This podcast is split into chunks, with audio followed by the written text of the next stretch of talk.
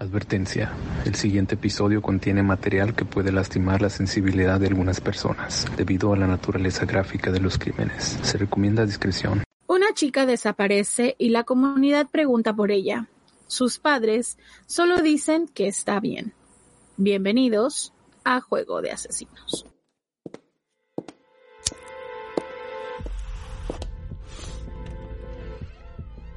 No, no, no, no, don't do it.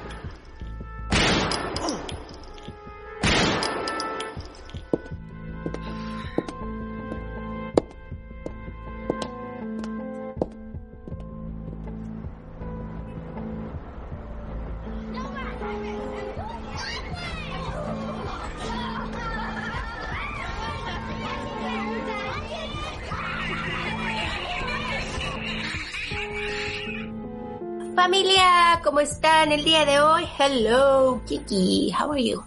Hello. Yo estoy bien, Martita. ¿Cómo estás tú? Ok, ok. ¿Por qué? Ya. Estamos grabando de lejos. Yeah, sorry. Una vez más. Ya saben, pasa la vida y de repente se nos atoran la, la, la carreta y nos toca. Ya, Así que Bien. esperamos que ustedes estén bien, que la estén pasando bonito.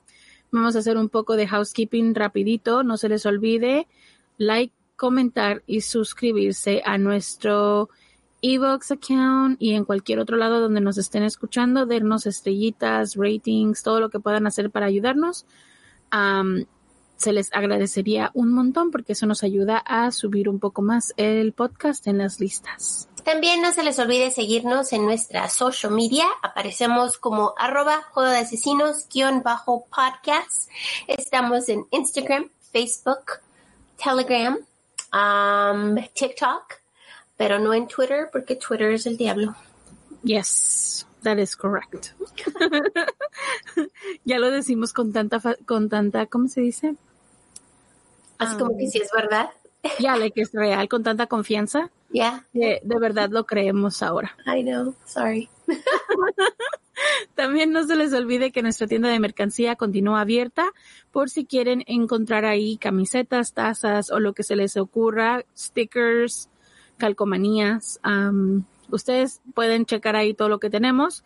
Y una cosa que yo pienso que nunca hemos aclarado es que la tienda de mercancía hace shipping, hace envíos a todo el mundo.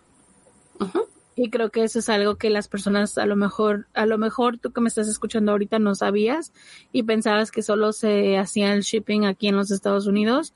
Pues no, puede llegar a cualquier parte del mundo. Justo apenas acabamos de enviar los, las tazas de regalo de nuestras ganadoras y muy pronto vamos a sacar también ese episodio de, de celebración por estos tres años de podcast. Three years. Mil gracias a nuestros iBox Premium members y nuestras mecenas. Gracias por apoyarnos y por darnos a Kiki y a mí nuestra tacita de café que realmente la necesitamos. Se los agradecemos muchísimo, son lo mejor. Y gracias por su apoyo. Sí, muchísimas gracias. Un pequeño recordatorio. No somos profesionales, No somos locutores, ni narradoras, ni investigadoras, ni abogadas, ni policías. ni especialistas de ningún tipo. No, solo somos dos simples mortales a las que les gusta mucho el true crime. Y hacemos muchísimo research para los casos que aquí se presentan. Usamos el Spanglish porque es lo que nos fluye. Este podcast es una combinación extraña entre true crime y risas, Y no, no nos reímos del crimen. ni de las víctimas, Nos reímos de nuestros muy malos ejemplos, tonterías, mala pronunciación, usually me, eh, me too. entre otras cosas. Si en algún momento crees que el true crime, la risa o cualquier cosa que hacemos en este podcast no van de la mano, No somos el podcast para ti. Sorry, bye. lo sentimos, no te vamos a gustar, créenos, pero te agradecemos que hayas intentado. Y esperemos que encuentres el podcast de tu agrado dentro de la plataforma de iBox que tiene muchísimos. Yo soy Marta. Y yo soy Kiki. ¿Están listos? Vamos a jugar.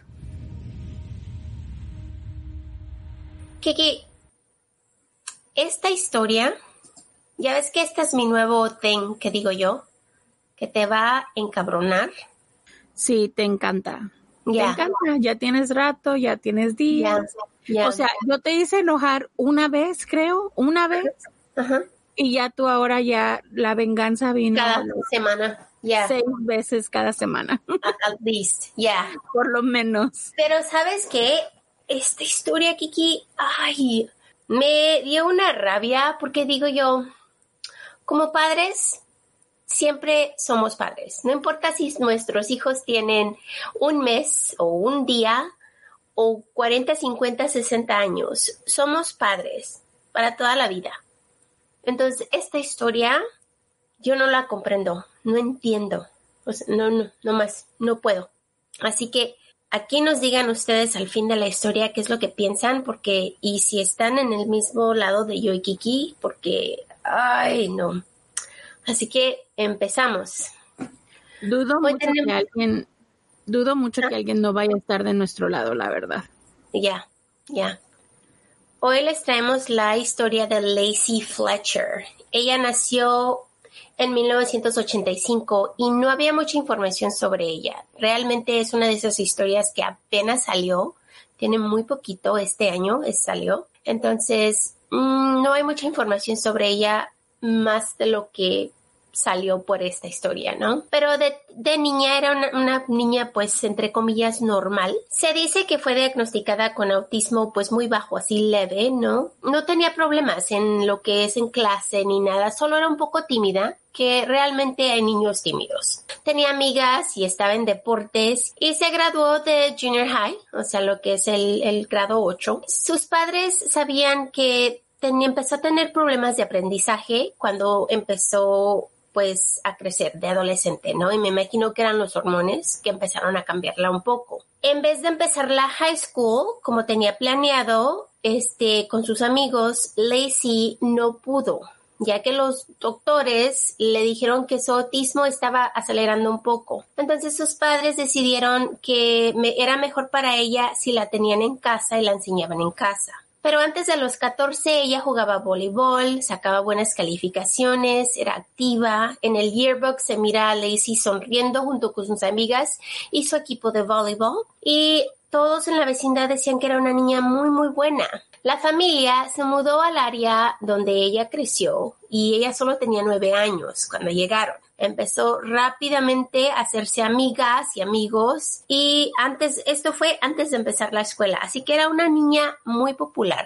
Los vecinos la conocían como una niña amable que le encantaba jugar afuera, y nadie notó nada raro hasta que se hizo adolescente. Lacey empezó a quedarse en casa más y más. No salía y no recibía visitas en su casa. Todos sus amigos notaron que ella era muy diferente. Después de un tiempo, los vecinos la miraron cada vez menos y siguieron con sus vidas. Out of sight, out of mind. ¿No? Fuera de tu vista, fuera de tu mente. Sí, me imagino que pues como todo, ¿no? Si no la ves todo el tiempo y sabes que tiene problemas, a lo mejor no quieres ni preguntar por para que no se sientan los, los papás, ¿no?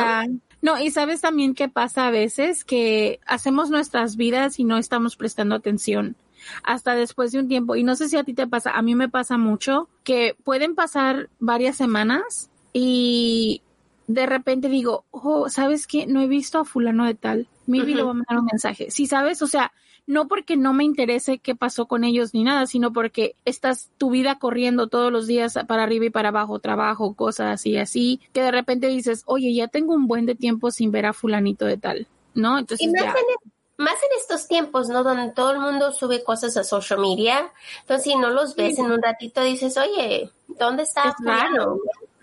Ya. Es Entonces, raro. Ah, maybe, maybe voy a mandar un mensaje, pero eso es, eh, o sea, es como que no está uno checando la vida de nadie y de repente pues dices, ah, como que sí está raro que no esté por ahí. Pues así les pasó a estas personas, ¿no? Dijeron, bueno, mm, algo le ha de ver, su- a lo mejor no, un día no quiere salir de su casa, está ocupada. A los 17 y 18, ella pasaba el tiempo en casa mirando televisión. Le encantaban las movies de Disney y la música country. Sus amigas trataban de hablar con ella, pero ya no era igual. Ella era muy callada y distante, y sus padres decían que era porque estaba enferma. El 3 de enero del 2022, a aproximadamente las 2 de la mañana, una llamada al 911 fue realizada desde la casa de Lacey Fletcher. La madre de Lacey, Sheila, llamó y dijo que su hija no estaba respirando. Lacey Fletcher estaba sufriendo de una enfermedad llamada Locked In Syndrome o conocida como el síndrome de enclaustramiento. Es un trastorno neurológico raro en el que hay un parálisis completo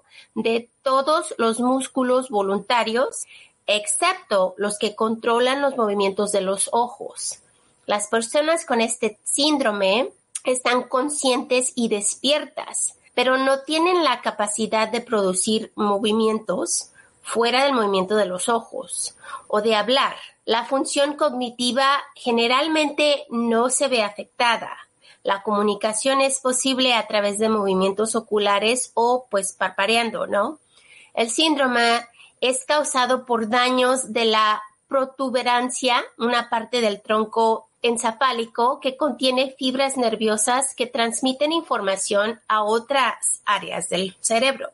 Entonces, haz de cuenta que tú sabes todo lo que te, está pasando a ti, sientes dolor, sientes tristeza, sientes todo lo que puedas sentir como una persona, pero no te puedes mover. Se dice que no puedes mover ni un dedo, o sea, estás nada más sentada y puedes mover los ojos, pero todavía puedes hacer pipí, todavía sientes las ganas de hacer número dos, ¿no? O sea, todo eso que sientes como persona lo sigues sintiendo, pero estás como paralizada. Imagínate cómo es, cómo está esa chica.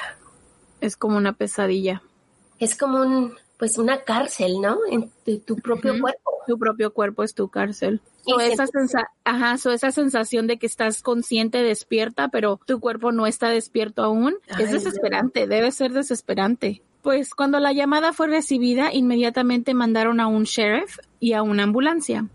Cuando el oficial llegó, llamó inmediatamente al médico forense y le dijo que la situación era más horrible de lo que imaginaban. El oficial se dio cuenta que la madre de la mujer fue forzada a hacer la llamada al 911, cuando un vecino, que jamás fue identificado, miró a Lacey en el sillón de la casa y forzó a su madre a llamar. Eso fue lo que la madre de Lacey le dijo al oficial, pero no tenía forma de verificar la historia. La mujer de 36 años fue encontrada derretida en el sillón de la sala. Los oficiales no podían creer lo que estaban mirando. La escena era de terror y no se podían imaginar cómo un ser humano podría tratar a otro de esa manera, mucho menos siendo sus padres. Ay, no. Uno de los oficiales dijo que era el caso de negligencia más horrible que había visto en toda su vida. Y te voy a decir, las fotos, no hay fotos de cómo fue encontrada. Solo hay fotos del sillón donde esta chica estaba es un sillón de piel que haz de cuenta uno de los llaves que tiene como pedacitos donde te sientas uno de ellos está totalmente derritido como tiene un hueco. Sí porque se acaba junto con la descomposición del cuerpo y la descomposición del sillón. O sea el cuerpo genera ciertos gases y ácidos que con el tiempo desbaratan pues o corroen, ¿no? La, la fabric o la, o la tela del sillón y obviamente es prácticamente como dicen la, la palabra, o sea, dijeran por ahí, lack of a better word, está derretido en el sillón. con ella, sí. O sea, se hizo unió al sillón. sí. Eh, se hizo parte del sillón. It's horrifying. Ay, qué horrible. Yo no puedo entender cómo pudieron hacerle esto a esta chica mirarla ahí todos los días y no sentir nada por ella. Y siendo sus padres, siendo sus padres ah, es increíble. asco, Kiki, qué asco de padres. Ya sé. Pues el médico forense de East Feliciana dictaminó que la impactante muerte de Lacey fue homicidio, lo que llevó a una investigación criminal. El abogado de la fiscalía dijo en su entrevista, los cuidadores simplemente la dejaron sentarse en el sofá, ella solo orinó y usó el baño en el sofá. Es una cosa horrorosa. Dijo que no sabía realmente cuándo fue la última vez que Lacey se había movido de ese lugar en el sofá donde fue encontrada. El médico forense Dr. Ewell Bickman dijo que Lacey no había visto a un médico por casi 20 años. Cuando fue encontrada, sus pies estaban cruzados abajo de ella, o sea, estaba sentada en sus piernas, en sus pies, y había un hoyo grande en el sofá lleno de orina y heces y había heces y orina en el piso justo atrás del sofá también, donde ella estaba. Haz de cuenta, se hacía del baño y nadie la limpiaba. Pues es que no, no tenían, ya nadie la estaba ayudando con nada. Yo no me quiero ni imaginar ella porque está consciente. sí, sabes? sí, exacto. O sea, su cuerpo no funciona porque no se mueve pero su mente está ahí, sus ojos se mueven porque está sufriendo. Imagínate, es tortura. Es literal una tortura. Sí. Tortura. Lacey tenía hoyos en su piel también que parecían estar podridos hasta el hueso. Son como llagas, me imagino, porque cuando no tienes movimiento, pues se abren las llagas en ese momento, ¿no? Lacey pesaba solo 43 kilos y tenía COVID. La pregunta que no saben cómo contestar era cómo sus padres la habían dejado en ese estado por tanto tiempo. Sus padres les dijeron a los investigadores que Lacey estaba bien de la mente hasta el final. De acuerdo a su madre, Lacey empezó a actuar muy rara y en varias ocasiones la quisieron meter a un lugar donde la ayudaran, pero nunca lo hicieron. De acuerdo a su madre, ella dejó de comer hacía un año y poco a poco comía menos. De acuerdo a su madre, Lacey tenía 12 años viviendo en ese sillón sin moverse. De acuerdo a los amigos de la pareja, ellos le preguntaban dónde estaba y cómo estaba Lacey. En una ocasión un vecino le preguntó al padre de Lacey, Hey, ¿cómo está Lacey? Le dijo, ya tengo mucho sin verla. ¿Se casó? ¿Se fue a la universidad o qué? Él le dijo, el padre le dijo que ella estaba en casa y que estaba bien. No le explicó nada más ni le dio datos y pronto cambió la plática.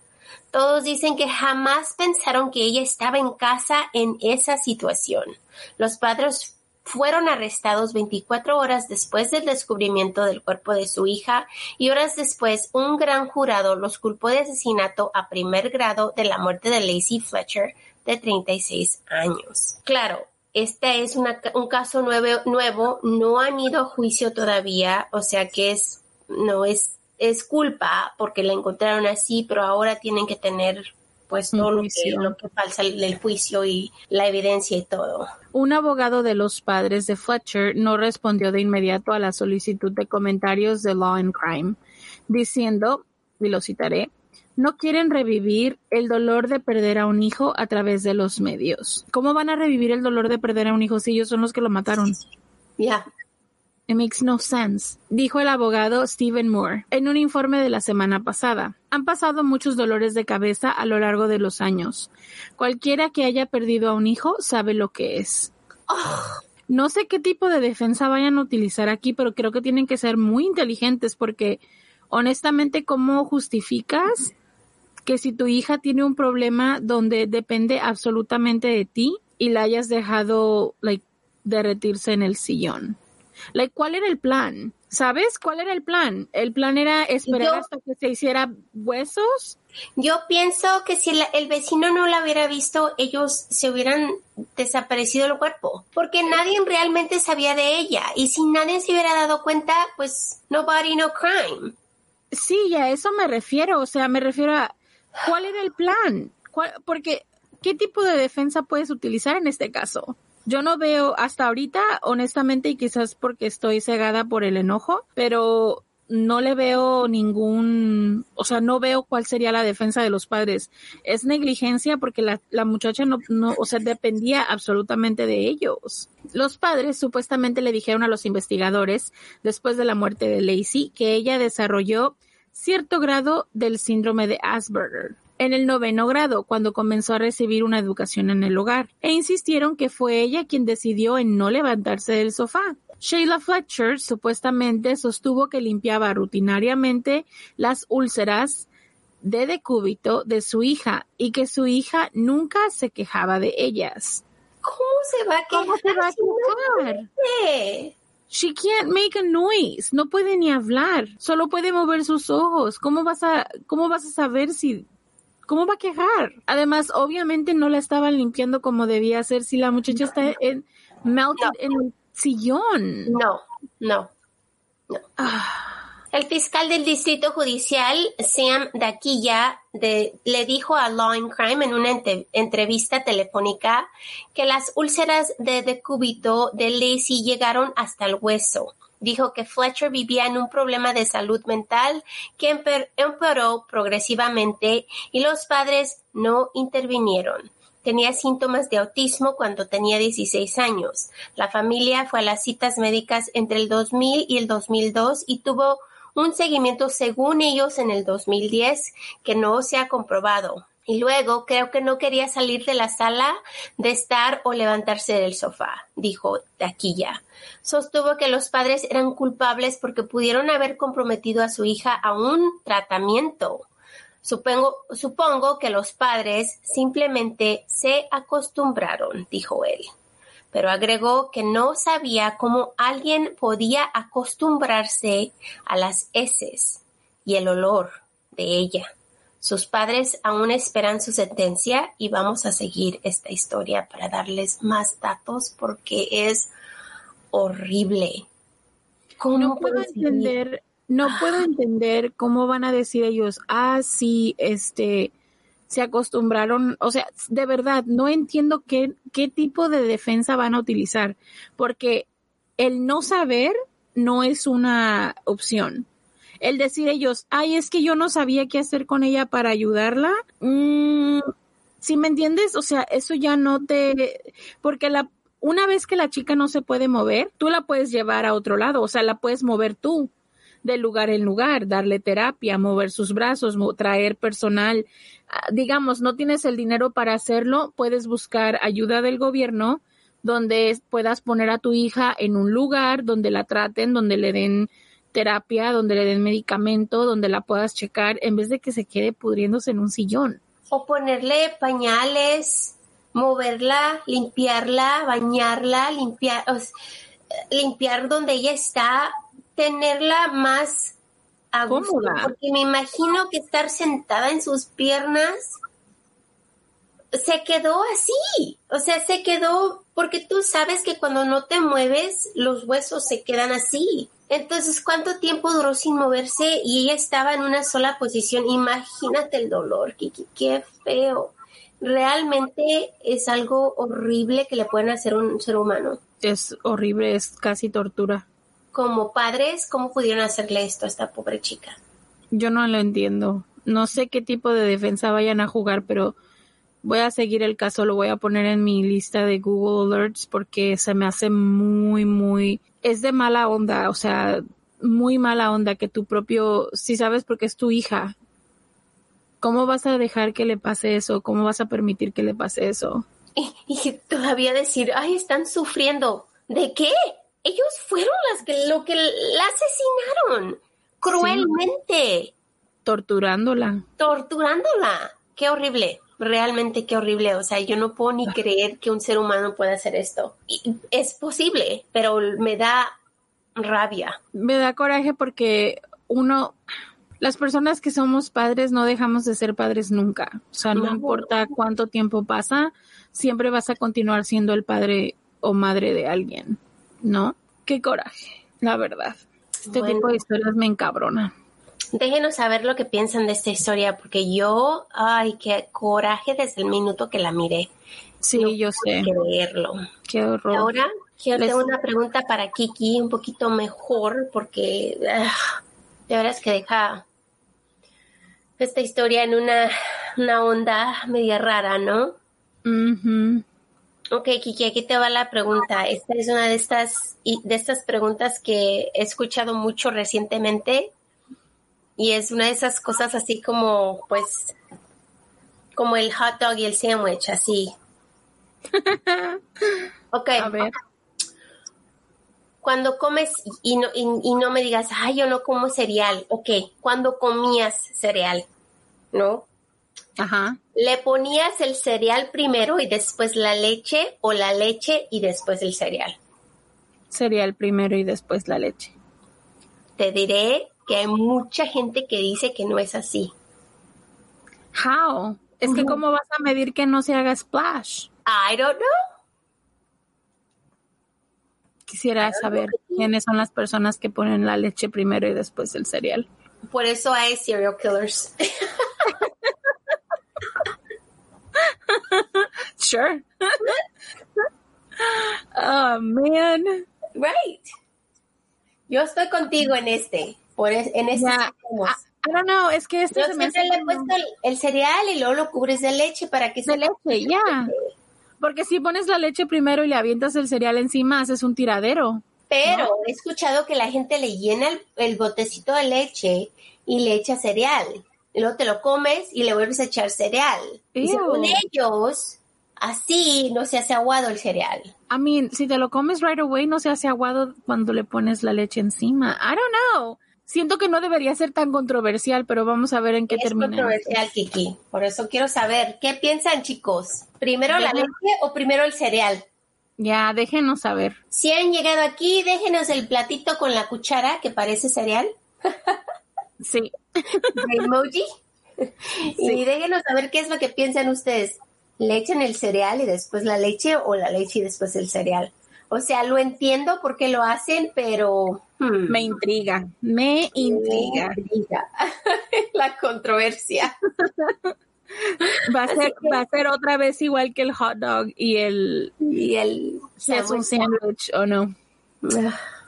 Vamos Bueno. a ver en qué termina. Mil gracias por estar con nosotros. Los queremos un montón. Que tengan un lindo día y nos vemos muy, muy pronto porque sin ustedes No estaríamos aquí. los queremos. Nos vemos pronto. Love you guys. Bye. No olvides suscribirte, dejarnos un review, tu like y comentario que son de mucha ayuda. Para ver fotos referentes a los casos que cubrimos y los links a nuestra tienda de mercancía, Date una vuelta por nuestras redes sociales, Facebook e Instagram, donde aparecemos como Juego de Asesinos-podcast. somos un iVox Originals. Gracias por escuchar.